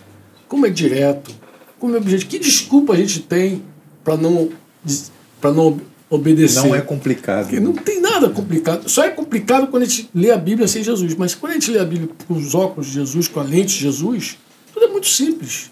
Tudo é muito simples. E eu, eu creio que a gente precisa voltar a essa simplicidade que Paulo falou lá aos Coríntios, que ele temia por isso, que se afastasse né? da simplicidade e da pureza, porque pureza fala de santidade. Eu acho que essas duas coisas pesam no meu coração agora, sabe?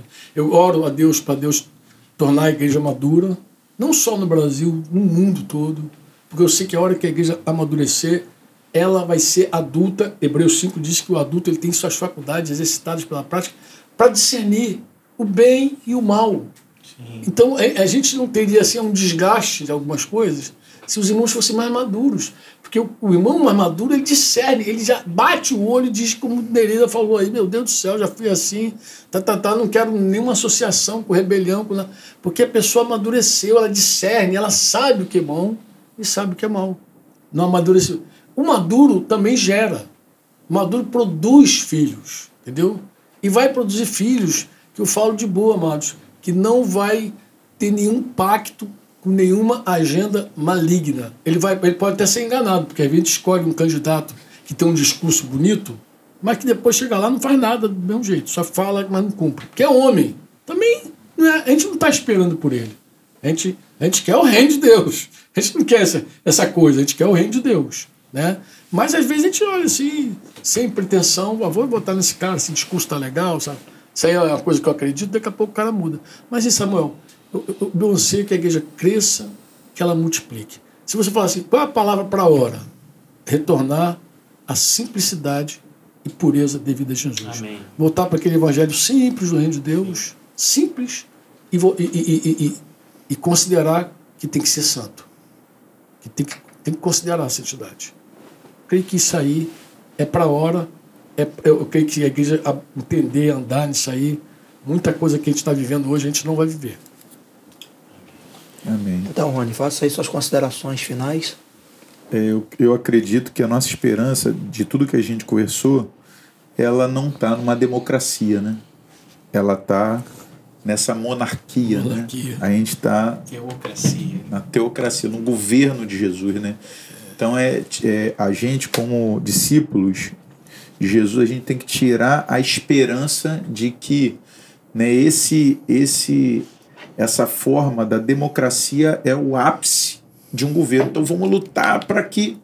Mas a gente entender que dentro de nós, né, a vontade de Deus tem que estar clara e estabelecida. E eu lembro de Paulo falando, pegando o carona que você está falando, Colossenses 1, 28 é uma palavra que me marcou, né, como clareza do que, que eu devo fazer então nesse reino. Quando ele diz que para apresentar todo homem perfeito em Cristo, ele ia fazer duas coisas: ia ensinar todo homem, ia admoestar todo homem em toda a sabedoria. Né? Então, eu entendo que eu e cada um de nós, para que o reino de Deus se estabeleça, primeiro esse compromisso pessoal, né? E então, aos meus irmãos, ensino né? e admoestação. Né? Primeiro ensino, depois admoesto. E em toda a sabedoria, para apresentar todo homem perfeito. Né? É o nosso papel, né? como discípulos. Né? Amém. Amém. Tiago, vamos aí para os finalmente. Vamos lá, a gente quer agradecer a essa galera que está acompanhando a gente até agora. Gente, não vai dar para prolongar mais hoje, mas fica aí o, o convite para estarmos juntos na semana que vem. E o pessoal está é, tá fazendo menção aqui das localidades. São Gonçalo, Niterói, Santa Cruz Cabralha, um beijo para a galera lá de Santa Cruz que está nos acompanhando. Tem Miguel Pereira, o Luciano, tá aqui com a ah, gente. Padrão. Pessoal de Búzios, São Pedro, é, Araruama acompanhando a gente também. Cidade de São José da Lapa, em Minas Gerais, Sandra Maia. Sandra que era de Rio das Ostras, né? Tá em Minas. Sempre foi de Minas, né? Estava uhum. em Rio das Ostras. Muito bem. É, a galera de Rio das Ostras também, de São Pedro, já falei. Vitória da Conquista. Vitória da Conquista, Bahia, pulei aqui, é. Brasília. Brasília, é, a grande Cabo Frio, né? Todos os bairros aqui representados. É, Chile. Tem Chile aqui também. Já já deu buenas noites ali mais para trás. Quem era aquele chileno aí? Javier. Javier. Javier Moreira. Amado. Querido, um beijo para Javier. Muito obrigado. Saudade. Muito obrigado aí pela, pela participação de vocês, muitos comentários no chat, muita gente é, compartilhando e comentando aqui e agradecendo em especial por essa palavra que a gente recebeu. Bom, quero também agradecer aos nossos patrocinadores. Opa. Vamos lá. Che que tá, essa galera que tá chegando junto aí. Ah, rapaz, aí ó. Tem patrocinador.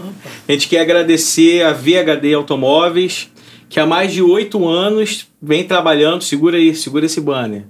que a gente quer agradecer a VHD Automóveis há mais de oito anos, trabalhando na venda de automóveis, carros novos, usados e uma novidade.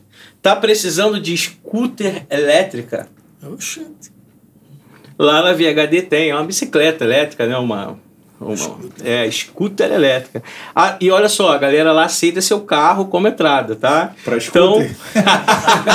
pra scooter, né? dependendo né, do carro, quem É, carro vai ter que ter que dar a volta. vai ter que dar a volta ainda, é isso aí.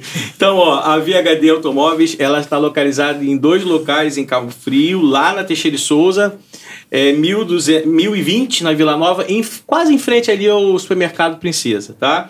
E aqui também, próximo aqui ao Parque Burle, uma nova loja, é, que fica aqui na Rua M, lote 19, bem pertinho aqui da, da sede do Proid. Obrigado, Marcelo, toda a equipe lá da VHD Móveis, por estar apoiando né, esse momento aqui especial. Obrigadão. A gente quer agradecer também. Pode seguir o fluxo aí dos patrocínios. A WL Contabilidade. Oxente. Amigo de longas datas. Oh, Há mais de 25 anos prestando serviço de qualidade e garantindo bons negócios. Na cons- segura o banner, gente. Segura aí. Vamos lá. Na consultoria contábil, atuando no regime simples nacional, lucro presumido, lucro real, legalização de obra de empresa e na jurídica, a galera também atua na trabalhista, tributária e vara civil. Telefone 2643 3562. A WL fica próximo também aqui à sede do Proit, para quem não sabe, próximo à UPA de Cabo Frio. Todo mundo aqui sabe onde fica a WL, bem pertinho do prédio do Proit. 2643 3562. William, brigadão, meu irmão, por todo o apoio de sempre, né, aos projetos aqui. Bom, vamos continuar. É, Ricardo, agradecemos ao Ricardo, pedacinho de Friburgo, que fica na, no centro, na Teixeira e Souza, próximo àquelas lojas principais ali da Ortobon, a, loja de, de instrumentos musicais. Não vou fazer propaganda para quem não está dando patrocínio, né? Essas lojas lá da Meiuca, né? Obrigado, Ricardo. Obrigado pelo patrocínio Pedacinho de Friburgo, é, é especializado em moda íntima. Então dá uma passada lá, é muito especial e também sempre apoiando os nossos projetos. Agora um outro amigo de velha, Isso é longas muito datas. velho Esse aí Esse é velho. pode passar aí, vai lá. Luma Fé tem tudo para sua obra e o melhor, atendimento com mais de 15 anos de experiência. Obrigado, meu irmão. Gratini. Ferro e aço, obrigado, Gratini. Ó, a Luma Fé distribui produtos de qualidade e garantia Gerdau, atendendo a toda a região dos lagos. Tá, galera? Tem uns caminhões lá. É, o prazo é super rápido. Avenida América Central, 1262, Praia de Siqueira. Tem um telefone 0800 022 1240. Coloca lá no Google Luma Fé, você acha rapidinho o site da Luma Fé. E é legal que eles têm o 0800 e eh, o atendimento é bem rápido e a entrega também. Gratini, mais uma vez, obrigado pela parceria. E a gente quer agradecer também o Hotel Marley, e a Isabel e a família dela por sempre estar conosco, um hotel de tradição em Cabo Frio. É. Já recebeu a igreja para vários encontros. Há pouco tempo mesmo a gente teve no encontro de casais. Os casais, muito bom. né? Muito bom, muita qualidade. A Isabel e a sua família, né? Sempre é, prestigiando, sempre apoiando. O Hotel Marne ele fica próximo à Praia do Forte, na rua é, Francisco. é, Francisco Mendes, né? 437, há 52 anos, prestando esse serviço aí de era nem hotelaria. Com certeza. www.hotelmarlen.com.br 2647 1274 2647 1274 se você colocar o Hotel Marlin no Google também é de fácil acesso e pode ir que são excelentes acomodações. Obrigado aos nossos patrocinadores por apoiar esse momento aí. Vocês são especiais. E assim cabe dizer que são apoiadores de muitos projetos né Samuel? De muitos projetos né? Estão em mais em mais esse projeto é, levando além essa, Usando essa mensagem reino, né? usando os recursos para o reino. É isso aí. Então, é, avisos. Hoje é quarta-feira, dia 1 de setembro. Está se aproximando da reunião da igreja. No próximo domingo, às 19h30. É muito importante que você faça a sua inscrição. Já tem um link né, lá no site www.proid.org.br você pode fazer a sua inscrição, porque a gente ainda tem restrição, então há necessidade de que faça a inscrição. E na próxima, hoje é quarta manhã, às 16 horas, a gente tem a live de oração. Estamos junto aqui também, é, recebendo uma palavra de edificação e orando pelas causas. Temos visto muitos milagres acontecer, ah, muitas pessoas sendo curadas, inclusive muitas agradecendo, né? Então é uma excelente oportunidade para você é, cooperar, né? De você linkar mais uma vez essa ferramenta da internet em prol do reino de Deus. Se você por acaso não mora em Cabo Frio e quer assistir a reunião, participar através da internet, mesmo link que você está assistindo esse, esse, podcast, o nosso ProIdcast, você também nos acompanha às 19h30. Eu sei que você já assinou, já botou o sininho, então domingo por volta de 19 horas, quando o link é disponibilizado, vai receber essa informação para você e a gente se encontra então domingo na reunião geral. Prévias para o próximo encontro. Samuel. Ah, deram um tema aqui sugestivo. É mesmo? tema aqui. Há muito de se esperar. Água na boca já. É. tan, tan, tan, tan. Sugestão para o próximo cash: finanças e investimento Eita. à luz das escrituras. Hum, hum, hum. Cara de Samuel. Será que tem alguém curioso aí, Samuel? Será que alguém vai. É Executivo. oportuno, é Chamou, oportuno. chamou. Extremamente É oportuno, oportuno. é oportuno. Extremamente oportuno. Muito bem. Bom, nós queremos agradecer ao Franco, imenso amor, Tá quase igual o Rony. Sou convidado. Sugestão do Ricardo Leite. Do Ricardo Leite, né? Gente boa. Agradecemos ao Franco é, imensamente mais esse ato de amor está aqui conosco na inauguração do ProIdcast. Obrigado, querido. Que o Senhor te recompense poderosamente, porque nós Receba. recebemos muito nessa Receba a noite. bênção em nome de Jesus. Tá? E tô mais pertinho, vocês sabem, morando em Big Field. Não, mano, Big Field. Essa é boa. É, Tipo, Big nome de desenho, nome de desenho, nome de bairro de desenho. É, morando ali, pertinho. É, e pertinho fica mais rápido de vir, né? É. Bota também os garotos para dirigir Aí, Daniel, tô com o. Daniel e Breno, dois parceirões. É um Breno, inclusive, vai casar agora em setembro, vai desencalhar mais um aí. Que cara. fácil de desencalhar. e vai ser legal, vai ser bom. Vou voltar até aqui outro tempo. Ah, que bom. Outra quarta-feira. Que né? beleza. Ó, que beleza. Rony, muito obrigado, querido, Tamo junto. por- por todo carinho, empenho, né? Tamo junto. E a preparação para esse tempo aqui. Queremos agradecer também você, Samuel. Mais uma vez, idealizador de um, um momento tão especial como esse. Somos devedores. Sim. É, Veio, veio mediar, mas também recebemos muito da parte Paizou dele. filho, paizou filho com uma tranquilidade. Né? Muito obrigado, muito obrigado. Gente, ó, nós estamos indo então. Nos Fomos. encontramos. Alguma consideração, Samuel? Tranquilo. Não? Tempo precioso. Tempo precioso. Glória a Deus. Obrigado, equipe. Rapaz, eu vi nossas Galerinha que está aqui ralando aí desde Galera. desde desde. galera boa aqui, rapaz. Rapaz, Obrigadão. Turma boa, obrigado. só tem faixa preta. Obrigado É. a todos que nos acompanharam. Aqui, ó, já, a galera falando aqui, já na expectativa para o próximo. Foi maravilhoso, muito edificante. Obrigado, gente. Beijo. Beijo. Até Vamos. semana que vem. A vinheta tá aí? Solta a vinheta. Tchau, tchau. Tchau.